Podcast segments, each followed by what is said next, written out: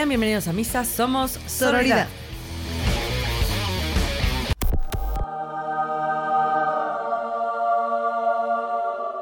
Hola banda Sorora, esto es Sororidad. Eh, bienvenidos a todas, a todos, a todes. Muchas gracias por seguir escuchándonos. Recuerden seguirnos en Instagram como Sororidad Podcast, donde van a encontrar muchas historias y muchos posts que no tienen comentarios porque casi todos se los quitamos porque casi todos son de trolls y de personas del Frente por la Familia que nos llaman feminazis. Sí, y eso ya vimos que casi ni existe, ¿verdad? Pues bienvenidas y bienvenidos a todas y todos. Gracias por estarnos escuchando eh, de todos los países de la América Latina, España, etcétera. Muchísimas gracias por sumarse a estos nuevos episodios. El día de hoy tenemos un tema, no mm, va a venir. tu La mamá. verdad es que yo sé muy poco de este y estoy muy eh, emocionada y lista para, para aprender. Pues está, vamos a aprender juntas más bien. A ver. Eh, se llama efecto Matilda. Pero vamos a ver un poquito qué se- de, qué, de qué va el efecto Matilda. El efecto Matilda es el término que se le da a la causante cuando un hombre robó sus proyectos a una mujer. ¿Qué? Sí, eso nunca pasa. Exacto. Pero en este episodio no nada más vamos a hablar de un invento que normalmente se asocian a ciencia. Sí, eso vi que cuando lo busqué en Google eh, en aparecía ciencia, pero en realidad es un fenómeno que se reproduce a lo largo de todas las esferas, ¿no? o sea, las morras hacemos algo Sí. y de repente llega un vivillo por ahí que te roba Salud. el crédito y ya estamos bebiendo porque normals. Ay, en estos episodios no estoy fumando tristeza, solo para que lo sepan. Por si me escuchan un poco más bajoneada, es porque me hace falta la nicotina. Lo que vamos a ver es la interpretación amplia del efecto Matilda en todas las artes, en todos los escenarios. Y lo que me gustaría también es más adelante adentrarnos un poquito más en si nos ha pasado o no. Uy, y cómo, sí. cómo es en el trabajo, en la casa, eh, con, tu, con tu familia, donde sea, ¿no? Entonces, bueno, vamos a comenzar. ¿Qué es el efecto Matilda? Es un elemento injusto que ha impedido a través de la historia que conozcamos las personas detrás de la creación, ¿no? Literaria, artística, bla. ¿Por qué es importante hablar del tema? ¿Por qué crees que es sumamente carnosito Pues ahorita? creo platicando? que, creo que porque este fenómeno que roba el crédito, roba el trabajo, roba las obras, en general ha invisibilizado a los, a quien lo produce, pero seguramente quien lo produce es invisible porque pertenece a algún grupo vulnerable, ¿no? Este. Y quien lo roba seguramente pertenece al grupo hegemónico, a.k.a. hombres heterosexuales blancos, etcétera, que seguro de eso vamos a ver varios ejemplos.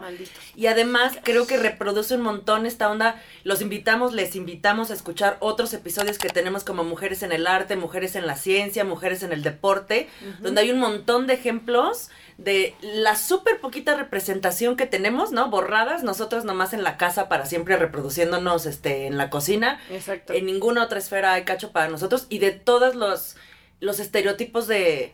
Como no somos capaces de eso, entonces a huevo lo hizo un hombre, ¿no? Sí, sí, sí, sí. Es lo que platicamos un episodio pasado donde platicábamos del deporte. Ajá. Sobre qué decían el- los hombres. Eh, es que apenas a las mujeres les gusta el deporte. A y mí, es sí como de, apenas, a mí sí apenas me empezó a gustar ¿No? cuando cumplí 38 y ya estoy entrando en la menopausia, apenas me empezó a gustar. Ya, ya sé que Antes es un no era capaz. Claro. Antes sí. no podía correr, ni Ya. nadar, ni así. No Eso es- Eso es, que había 11 biológico. No, no, claro. eso es biológico. Normals. Exacto. Entonces, bueno, vamos a hacer un pequeño viaje en la historia. El efecto Matilda antes era súper común, incluso no sé si te ha pasado, donde vemos todavía al, al día de hoy obras literarias que dice anónimo. Sí, ¿No? pero eso también lo vimos en Mujeres en, en el Arte, porque ajá. Anónimo eh, garantizaba más ventas, Exacto. porque si era una morra, no solo no se le daba el crédito, eh, le tiraban mierda. Sí, total. Y aparte, ¿Cómo te atreves eso, tú? eso es viejísimo, pero como hasta ahorita vemos, por ejemplo, en entrevistas J.K. Rowling platicó eso, de que cómo era el, el, pues, el pedo en el que se, mit- se metió como para, para decidir cómo iba a firmar la obra. Sí. Para que al principio no fuera eh, el tema de género el elemento El que obstáculo, excluyera, ajá. exacto, que, lo que quisieran leer su piloto, ¿no? Ojo, no somos muy fans de Rowling porque Ah, eh, trash, su, trash, su, su onda Exclusiva. este, trans excluyente no es algo con lo que estemos de acuerdo. Sin embargo, sí es un ejemplo súper reciente Exacto. de cómo sus primeros libros los tuvo que firmar como hombre, ¿te acuerdas? Exacto, Ah, totalmente. Y, y también este, este pedo del efecto Matilda, cómo es, cómo impacta en la vida eh, actual en niñas, niños y adolescentes, ¿no? Claro. Muchas veces de las cosas Porque que la nos queremos exacto, importa. dedicar es porque necesitamos verlo en alguien más, ¿no? Los roles, las personas que, que para nosotros se vuelven eh, aspiracionales. Exacto. Entonces, Acepto. y también otro, un tercer tema que me gustaría eh, aterrizar es la memoria. ¿Por qué ahorita hablar del efecto Matilda es tan importante? Es porque tenemos que luchar contra las injusticias justo de robo intelectual. Es decir, eh, si nosotros ahorita decimos quién está detrás, por ejemplo, de los inventos nucleares, que era una mujer y no un varón, es entonces... de los inventos nucleares. Totalmente, yo no es sabía una eso. morra. Después, ahorita vamos a Ah, platicar es que un las mujeres más. somos muy explosivas. Ahora tiene todo el sentido. Somos. Entonces, Somos eh, armas de destrucción masiva. Total, y entonces como la memoria también ayuda a reivindicar un poquito todo, Claro, toda la romper esta lucha. narrativa. Exacto. Si ahorita nos cuesta un huevo que nos, di- nos digan en una idea en el trabajo, ah, rojo, esa idea está de huevos, imagínate antes, ¿no? No, imposible. Donde Ni siquiera eran- que tuvieras ese espacio en el trabajo. Exacto, por ejemplo, los esposos que te decían, ah, ese proyecto está padrísimo, pásamelo. Eh, voy a ver que, que lo financien, ¿no? Ay, y terror. está firmado por hombres. Entonces, bueno, por esas tres cosas yo creo que es muy importante. Y vamos, si, si te parece bien, a comenzar con un juego, juego, sobre mujeres u obras Ajá. que hayan sido creadas por mujeres y que estén firmadas por hombres. Rojo, Ajá. dime por favor un invento o una mujer.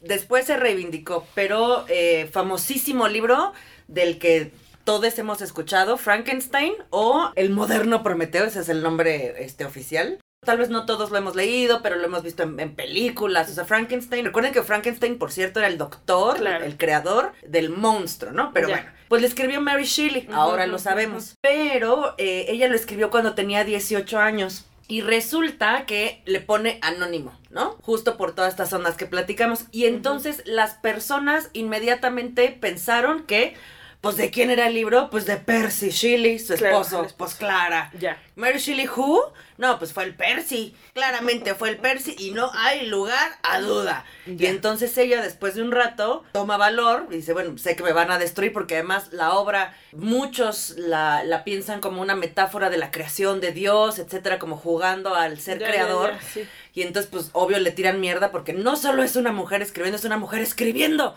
Falacias, falacias de la creación, hablando de un Ya. monstruo desnudo.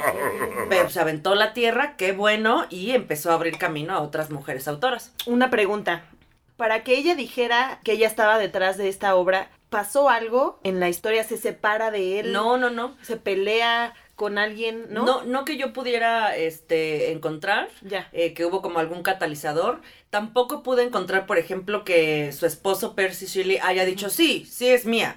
Más bien fue como el común, ¿no? De, ah, pues claro que es de él. Pues Y entonces ya daban por sentado que es de él. Y tal vez, tal vez eso fue lo que la hizo decir, no, no mamen, pues me aviento la tierra social, pero pues sí es mía. No mames, qué puto coraje. No, ya sé. Y el Gracias me- a todos los esposos de todas las mujeres en la historia que nos han brindado la oportunidad de existir y de...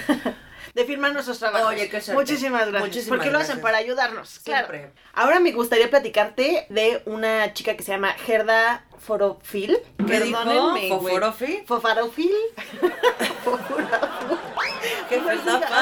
jefe su Zapa, la a la que le fubá, Estaba hablando en F, por cierto.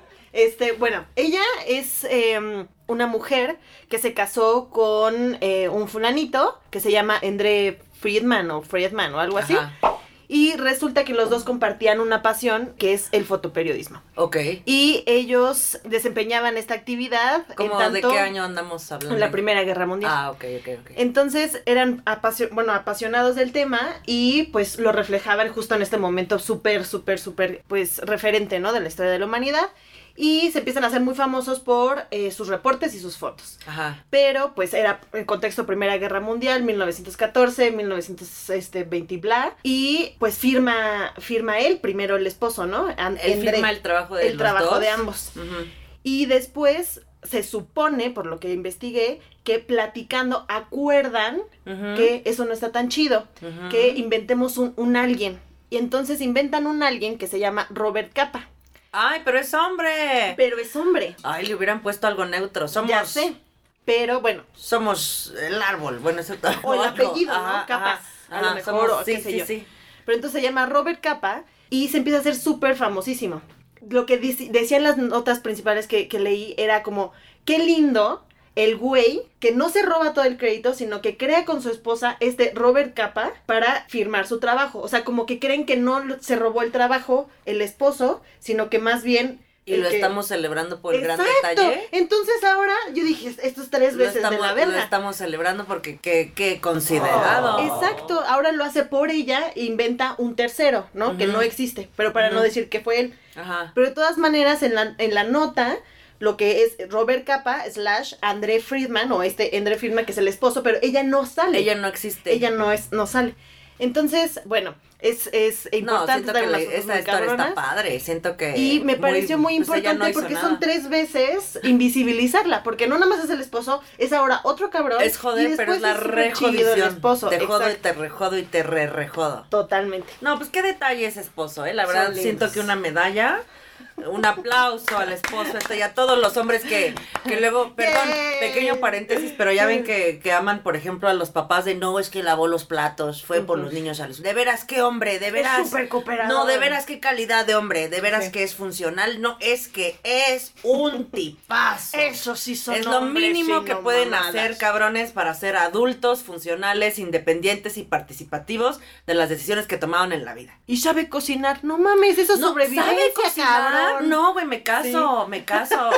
Él se ve que es un aliado, se Ya. mete a la cocina, es todo un aliado deconstruido. Sabe dónde guardan los platos hondos. Güey, te- ¡Guau! tengo que contar solo una pequeña anécdota, ya no estamos viendo el tema, pero alguna vez con una ex pompi, se quedó a GT en mi casa, creo que ya te había contado alguna vez, y en la mañana, este, me dice, ya te ayudé a hacer la cama. Ah, Y ¿te dije, ayudé? "Ah, ¿me Ah, ayudaste? sí, sí. No, hombre, es que, güey, tú no dormiste ahí, ¿verdad, Tú pendejo? dormiste en el piso, exacto, tú ¿verdad, dormiste, animal? sí, exacto, tú no usaste las sábanas, tú no despedorraste las almohadas, fui yo, gracias máximas, Ya. que tu pito no se puso en el camino de Ya. poder hacer la cama, de veras tipazo. Bravo, le mandamos un saludo. Gracias, gracias. Esos son hombres y no mamadas. Ahora, otro. Otra, otra, ah, pues tengo, Otro, eh, otra, etre. o sea, otra mujer. Yes. Tengo, por ejemplo, esta es una, una película que se llama Ojos Grandes, que yo no, ya sé, la robaste, fan, de la y yo no lo he visto, güey. Pero bueno, es la historia de Margaret y Walter King eh, en los 50s y 60s que pintaban cuadros que eran muy icónicos eh, porque los personajes de los cuadros tenían ojos enormes. Y pues resulta que en realidad quien era la pintora era ella, pero él los firmaba. Este, pues porque ella a veces más eh, mejor estrategia de marketing, ¿verdad? Entonces ella se hacía toda la chamba y él era el que recibía pues la celebridad y el todo. Bonita historia también siento. Y sabes qué? Justo yo también investigué sobre ella y me pareció chistoso que Por decirlo menos. curioso, ajá, que dijiste Margaret King o Kane o bla, ¿no? Ajá. Es el mismo apellido de él. Entonces, incluso su representación o su, o, ajá, o sea, ser famosa ahorita es con el apellido de Ah, casada. bueno, pero es que ese es otro tema Entonces, inmenso, no, claro. digo, no mames, entonces estuve investigando, dije, no, ese no es su nombre, ese es, o sea, también sigue estando él. Y yo sé que en los, con los gringos esto pasa mucho, pero pues qué pedo, ¿no? Entonces, no, también aquí. es, bueno, pero allá más, porque nada más ocupan uno, Ah, bueno, acá sí. dos. O Apellidos. el de, ¿no? Ah, ahorita, Ajá. uy, a ver, podemos, podemos de hacer justo ¿no? paréntesis Ajá, de eso. sí, sí. Sí, güey, tú no eres una persona, Ya. eres la novia de, Sí, la esposa de, ¿no? eres la esposa de Fernando, eres la novia de Julio, eres la mamá de Juanita, este, eres la maestra de Pablito. ¿no? Pero no eres tú, este, Ana Laura Escalante Ruiz, no, no, siempre eres Qué la de, o sea, un, un, alguien, sobre todo hombres, te dan esta, Eres de alguien. eres de alguien. No eres por sí Y sola. la onda justo de los apellidos, que por cierto está empezando a cambiar, vi una nota que luego les contaré. En México, por ejemplo, el apellido que se queda cuando, cuando alguien registra a sus hijes es primero el del varón. Güey, eso yo lo quería hacer. Y, y luego, pues, el de las mamás Ajá. en las parejas este, heterosexuales. Sí. Y resulta que, pues, así también va cambiando y se borra, digamos, tu, apellido en algún momento. de parte borra, de la mujer sí. está borrado. Porque, por supuesto, tu nombre incluso Claro. va primero. El del vato y el tuyo Sí. se irá borrando a lo largo de las generaciones. Totalmente. El- Incluso, mi apellido además está bien padre. Yo, si algún día tengo hijas, se los pongo antes del nombre. exacto. Incluso cuando yo quise registrar a mis dos hijos, este, platicaba con mi esposo de, güey, yo la verdad me siento más afín al apellido materno. ¿Y en cuántos pedos? O sea, al final era no como lo de... lograste, ¿no? No, Pues no. era... eh, es que les vas a traer muchos pedos y ahora no van a saber porque entonces ya después ya no lo pensé y lo voté, Ajá. pero no puedes elegir la herencia que quieres en el nombre. No, y Incluso además no- y ahora ya está borrada mi mamá o mi abuelo, que son con los que, que yo fueron tenía más personas crush. representativas en tu vida, claro. que no conocía a la familia a lo mejor de mi papá o que no soy tan afín, pero bueno. El chiste de esto Ajá, es que ella se llama, eh, tiene un nombre gigante, es Margaret Doris Hawkins. Ok. Blush Blue, La que Doris justo Hawkins. ella falleció el año pasado, no es cierto, a principios de este año. No mames. Ajá, entonces es eterna la señora. Muy justo, yo, yo te así. clink, clink, ¿Qué? O sea que igual es buena estrategia que tu, que tu pareja hombre te robe tu crédito porque entonces puedes vivir más. Vivir para siempre. Oye, acepto. Este podcast, por cierto, lo hicieron dos hombres, gracias. Y bueno, de, de los hallazgos es uno, su nombre, que cuesta un, un chingo encontrarlo, otro que falleció hoy, Hace cinco ayer. segundos. y otra de la película justo que es de, de Tim Burton, que... Ah, Tim Burton es muy bueno. Exacto, este, que la vean, está muy, muy fácil de encontrarla, creo que está en Netflix. Ah, yo me la llevo de tarea porque me has dicho 70 veces. Está buenísima, güey. no. Porque aparte se supone que sí, pues sí proyecta bien algo que estuvo documentado, que era las largas horas encerrada trabajando. O sea, incluso cuenta la película que durante 14 horas tenía que estar en, en un, en un cuarto y que no la dejaba salir hasta que no tuviese una obra Ah, nueva. Ok. Entonces era trabajo forzado también. Esclavitud, así Exacto. claro. Entonces, eh, se supone que eso sí lo comentó de viva voz eh, Margaret y sí, sí lo eh, transmitieron bien en la película de Tim Burton. Ay, híjole, Doris, ¿verdad se llama? Sí. Esa, esa mi Doris hubiera... Doris Hawkins. Yo la verdad es que en esas épocas escucho muchas historias de mujeres que van asesinando de a poco con arsénico. Ay, mi Doris, te me dormiste, madre, te, te podías haber librado del fulano este. Pero bueno, Ya sé. Ahora, este, voy yo. Em, me gustaría platicarles de Lee Krasner. a ver, no la Em, conozco. Lee, ¿te suena, te suena a qué género? Sexo, No sabría. No sabría porque... Un poquito. No, no, no me atrevo a decir, no le conozco y he escuchado además eh, Lee como nombres para personas, ¿De para los dos? mujeres, para hombres. Ajá. Tres. Lo que Entonces no, no lo, no, Pues bueno. no me atrevería hasta que conozca a la persona y además muy respetuosamente le pregunte si tengo alguna duda. ¿Cómo me refiero a ti? ¿Qué artículos utilizo? Pues Lee fue le- el nombre que Leonor se inventó para poder transmitir eh, su obra. ¿Quién es Leonor Krasner? Es una pintora que era novia de Jake- Jason Pollock. Ah, eso es lo importante, ¿no? También. Ajá, que tiene que cambiarse el nombre. Ah, bueno. Sí, pues, por eso es lo importante. Esa es la ¡Eh! Exacto. Ven, hay que seguir a todo, a todas nos pasa todavía Sí. que, que en el camino de nuestra deconstrucción todavía traemos estos chips y se nos, se nos va. Sí. Una disculpilla. Entonces, ella, eh, lo de Pollock, este, No, aparte. pero es que sí lo quiero decir. ¿Por Ok. qué? Ella era una mujer artista, Yo de él he pintora padrísimo. mucho de ella, ¿no? Ve, entonces Leonor se supone que pues pasa en esta época donde estaban sumamente eh, separadas el tipo de obra que hacían las mujeres y los hombres. Por ejemplo, en, en, el, en, en la pintura las mujeres eran plasmar casitas, flores y lagos, bueno, paisajes. Y los hombres ya podían ser extrovertidos como Polo, que escupía y tal. ¿no? Sí. O también solo pintar morras que se le salen las tetas en el bosque, que se También. le sale, ¿no? O sea, Exacto. siempre, siempre estamos desnudas ahí pero estaba como este. muy separado, Ajá. ¿no? Entonces ella empieza a ser como este súper innovadora en a la hora de pintar, ¿no? Empieza a ser como un poco más moderna. Quería decir No, ya, no, moderna. ya, no, Es- eso ya lo la dice mi tía y me encanta, un poco más soy una moderna. Entonces, Ya nos vamos, tenemos que regar las trampas, las, las trampas, ¿eh? Tenemos que regar las, las plantas y contar nuestros toppers. Gracias. Esto fue Sorda. entonces eh, la empiezan a pues a criticar un buen como de por qué te quieres salir este de lo que te toca pintar, ¿no? Flores y casitas.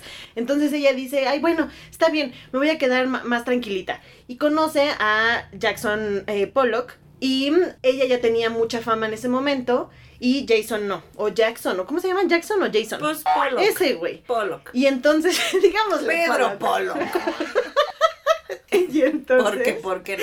eh, ella apoya con todo lo que pues ya este ella ya construyó que son como eh, personas de interés O este, sea, ella su ya tiene, digamos, como una dinero, red ya, este, ya, ya. de conocidos. entonces lo jala y le da un montón de exposure o sea, a ella era más obras. famosa que sí él en su momento. y entonces gracias a todo ese aporte que ella le da por ser su pareja sentimental Ajá. él él pues explota ahí porque él sí hace lo que tiene que hacer como varón no Es que, innovar es que querré que no se te olvide que detrás de un hombre siempre, hay una, gran mujer. Detrás, ¿eh? No se vayan a equivocar. Siempre es Detrás. ¿eh? No siempre es detrás. adelante. Ni adelante. Siempre es detrás. No se me pierdan, chavas. Siempre un pasito atrás. Lo importante de ella es que empieza a ver cómo Jackson, Jason, Pollock, Pablo, Pedro, Pablo, Juan este, Pablo Polo. Cada, cinco minutos le vamos agregando un nombre. eh, entonces, Dionisio Pollock. El chiste es que JP lo que hizo fue, lo que hizo fue aprovechar todo esto, el camino que le abrió eh, Leonor. Y eh, Leonor queda invisibilizada totalmente, Pues ¿no? yo ya no yo- la dejan. Yo no había escuchado nunca de ella. Pues resulta que lo, las notas que, que leía era tan importante ella por tanto su obra como por lo famoso que se hizo, pero todo lo compartió, todo se lo dio. Y entonces Jason lo que hace, JP, Ajá. es- otra vez, Este Juan Pablo Polo. este, pues explota su, su famosidad y tal, y se la come. Y entonces Y ella deja de pintar. Pero él nunca tiene como, digamos, la reciprocidad de decir, bueno, ya la armé yo, gracias mil. Manita, te organizo tu... Tu cenita. Eh, no, no, ¿o que qué? tu cenita ni que la chingada, tu exposición en un lugar chingón y exponemos No. juntos y no. No. Ella, de hecho, es forzada, entre comillas, porque no, no sé bien de las notas. Lo- leía que sí como que era como obligado que tenía que dejar de pintar, porque era como el momento de él. O sea, como no me eclipses, ahorita es mi, ahorita me toca, estoy teniendo mi boom, relájate, no pintes. Entonces ella deja de pintar y es hasta que se separa de él donde empieza De nuevo, a, de nuevo a pintar. Pero mientras ella, mientras ella se empieza a eclipsar por él, eh, cambia su nombre a Lee eh, Krasner. Para que ya no la identifiquen ni un Como poco Leonor. con él. Exacto. No, no, no, como Ah. mujer pintante. eh, pintando. Ah, para que quede justo la Ya. incógnita de si Lee es hombre o mujer. Exacto. Entonces, como para darle fair competencia a JP, este, con un Lee Krasner. Órale. Entonces ella se ve forzada a cambiar su, su nombre, como para que se presuma que es varón, para este, no quedarse totalmente invisibilizada. Estoy viendo ahorita, justo acabo de googlear pinturas de ella. Muy interesante. Sí, está muy padre. Pero yo creo que es como, como de estas grandes historias donde, aunado a la, a la figura con que crece y tan explotosa que, que se vuelve JP, ella todavía queda más invisible. Claro. Entonces es invisible doble. Uno, por el tamaño que, que, que él alcanza y dos, por su género. Entonces, eh, ¿qué te parece si pasamos a la siguiente parte del episodio? ¡Tatararán! Experiencias personales Ah, experiencias donde hayas estado o Ufa, sentiste ufa. o sientes que estás invisibilizada de la historia. Yo, yo puedo contar una Por favor, historia. cuéntame 20. Pues eh, donde yo trabajo, mi, mi rol es regional. Sí. Trabajo para un- una organización británica, ¿no? Entonces ya, ya de ahí ya hay una relación de poder entre los británicos y entonces, este, en mi caso, la mexicana, ¿no? Ya. El grupo con el que trabajo son hombres. Sí. No todos heterosexuales, pero sí hombres y blancos. Ya. Y la verdad es que yo me, me, me, me siento muy orgullosa de ver que como una mujer latina, yo me gané mi lugar Eso, eso. para trabajar en campañas centrales con ellos, ¿no? mamona. Long story short, no les voy a contar que la campaña, la madre, el punto es que cuando agradecían por mail, agradecían a un güey. Una vez parte de mi trabajo literal en mail, otro güey británico responde, gracias Sam, que es otro güey. Y ninguno de ellos, ni el mismísimo Sam, al que le agradecieron todo, Dijo, no soy yo. no dijo nunca en un pinche email, oiga, no, yo no lo hice. Ya. Pero el güey así flojito y cooperando. Y yo dije, hijos de su. Y pues como es la chamba, este, contesté, ya sabes, muy diplomáticamente hace, no, pues este, yo muy contenta de haber hecho todo Sí. esto, ojalá les haya Sí. servido. Pero sí. Saludos, Sam. Sí, güey, justo en mi chamba, Saludos en mi chamba, seguimos teniendo la broma a hoy de hashtag gracias Sam. Porque pues el gracias, ¿no? Claro, Él, sí. él muy rifado. Qué coraje. Pero bueno, tuviste, tuviste el, el, el valor, eh, la valentía de no dejárselo. Pero muy suave. Porque trabajo, entonces te digo, mi mail fue Ya. como muy o ambiguo. sea, sigue siendo políticamente correcta. Ajá, regresé el mail con, no hombre, pues yo, este, fascinada, Sí. ¿verdad? De haber hecho todo esto, pero nunca, por ejemplo, me atreví a contactar a Sam directamente y decirle, ¿qué hubo? ¿Qué ¿Qué pasó, hubo, Master? ¿Qué hubo? Sí, sí, sí. Derechos de autor, cabrón. Sí, sí, sí. Sí, sí, sí. Me gusta. Bueno, no, no me gusta, pero. ya. Sí, buena historia, buena sí, historia. buena historia. Em, mi, mi experiencia personal me, me arde, me, me hace que me explote la cabeza. Ahí te va. Quiero ver, quiero ver. Como ya hemos platicado. Este, estoy casada, tengo dos hijos y pues vivo con mi pareja. de- vamos a cumplir este año nuestro. Celebramos nuestro décimo aniversario.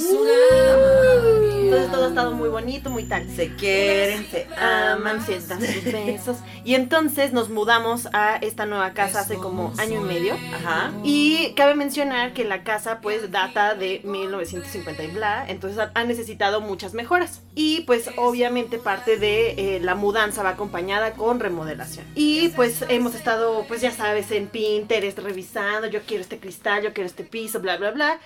En las visitas de la familia a la casa pues eh, les platicamos, miren, ahora hicimos esto, ahora hicimos el otro, ¿no?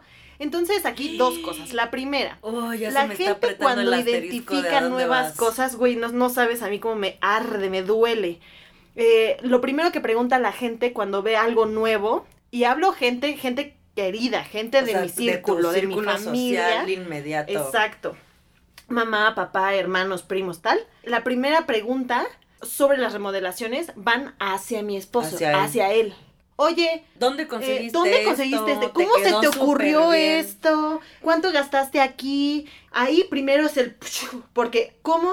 Ni siquiera preguntan A los este, a dos, los dos. ajá. Es directamente a él. Tiene que ver con cómo lo pagó, cuánto le costó, cómo lo hizo, cómo se O le sea, ocurrió y cómo lo él- logró El implementar. enfoco absoluto de Todo. proveedor, creador, implementador. Es que tú supongo que por lo menos limpiaste después de que pusieron todo, ¿no? Sí, sí, en tu rol de poquito, mujer por poquito, lo un menos poquito, fuiste a sacudir, poquito, sí, o sí. sea. Y le di las gracias por dejarme vivir Ah, ahí, no, por claro, supuesto, claro. por supuesto. No, pues que Entonces, me requete emputa eso, lo primero, como ya es en automático el que es el varón, el creador, el el, que hombre. financia, el que tal, ¿no? Y la segunda es la respuesta que él ha tenido, ¿no? No, eh, no me Sí, digas sí, que no sí, dice, no sí. mamen, yo no Mi fui". amor, aquí ya después voy a platicar lo que pasó. Fíjate, era Híjoles, como de esposo de se que me también, ocurrió- ahora que te vea, manito, no vas a ver. güey. Era de, eh, lo conseguí en tan tienda, lo pagué con tal, eh, me costó tanto. Y era, entonces yo lo sentía, pero, pero adrede, güey, personal. Y, ¿Cómo es que no lo voy a sentir personal a huevo?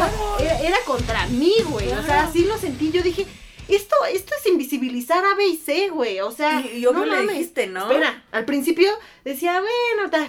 No, pero sentía. Y ya se iban los invitados y ahí empezaban mis pláticas de, oye, ¿qué, qué pedo? ¿Qué pasó aquí? Ay, pero es que se, se, se- entiende como si fueran los dos. Y le dije, es que lo entiendes. ¿Quién lo entiende cuando si te preguntan a ti y contestas tú cuánto te Y contestas costó? en personal. Dije, no. Muchas pláticas y al día de hoy, o sea, ya lo hace y o sea, se me queda viendo cuando lo va a decir como de, fíjate Sí. cómo ya aprendí, ¿no? Y, y ya lo hace bien, pero dice que hasta que yo le dije, él no se había dado cuenta. Y le dije, ¿cómo? ¿Cómo es posible que no te des cuenta que la pregunta va hacia ti, de a lo que hicimos los dos, y que tú estás contestando con un yo hice cuando estamos los dos? No mames. Entonces es como, ¿qué pedo? ¿Cómo no ves algo que yo lo veo tan claro? ¿no? Güey, está muy cabrón esta onda de como quienes viven en privilegio, en ciertos privilegios, igual que nosotras tenemos privilegios, no nos damos cuenta de, de lo demás. No, y ¿No? eh, espera, todavía es, ahí quiero sacar algo del nosotros. Cuando platican de algún proyecto conjunto, sientes bonito cuando dice hicimos, construimos, ¿no? Bueno, a mí me pasó que cuando empiezo a andar con... Ay, yo con- parpadeando nada. con el de que, ay, viajamos, o sea, cuando Ajá, es el ajá, de, ajá. de, de- conjunto, equipo, ¿no? De proyecto juntos. Y que digo, qué bonito, y siempre quise que se escuchara eso, ¿no? Y digo, ay, qué, qué, qué, qué, qué fantástico, cuánto trasfondo de trabajo en equipo, ¿no? Pero después empecé a ev- evaluar cuándo lo ocupa él y cuándo lo ocupo yo. Ok. Entonces, hay cosas que yo hago que Ajá. cuando se platican es hicimos, Ajá. no hizo. O sea, Ajá. yo, Ajá. Ajá. hablando él. Ajá. No O sea, la morra hizo. hizo, no, es hicimos. Ok. Y cuando él lo hace, es, Es yo hice. hice. Ah, pues sí. Entonces, es como otra plática gigante. ¿Por qué? Es que no me doy cuenta. Pues date cuenta, hijo de la chingada. Mm. No lo Uy, hiciste tú. Uy, manito. Es Al que, rato que te vean en la casa son- siento que te va sea, a tocar. Esos Te va a derechos de autor, güey. Sí, Esos claro. derechos, o sea, no mames. Es invisible. O sea, es, es el- reconocer el trabajo de con quien estás. ¿Y sabes cuándo pasa mucho? En actividades de educación de nuestros hijos. Pero es que esas son, te tocan a ti por, por Ah, No. ser mamá. Me tocan a mí, pero dice hicimos. Exacto. Entonces es como, le enseñamos a bailar a Lucas. Ah, sí le enseñamos, cabrón. Y es como, ¿what? Ajá. Yo ajá. estuve las cuatro horas intentando bailar. ¿Por qué hicimos? ¿No? Y cuando él lo llevó a la tienda, lo llevé a la tienda. Ah, Ah. ¿por qué no me metes a mí también en, la, en el viaje a la tienda? ¿No? Ay. Entonces, bueno. eh, Bueno, pues, la neta es que seguro a todas nos ha pasado un montón.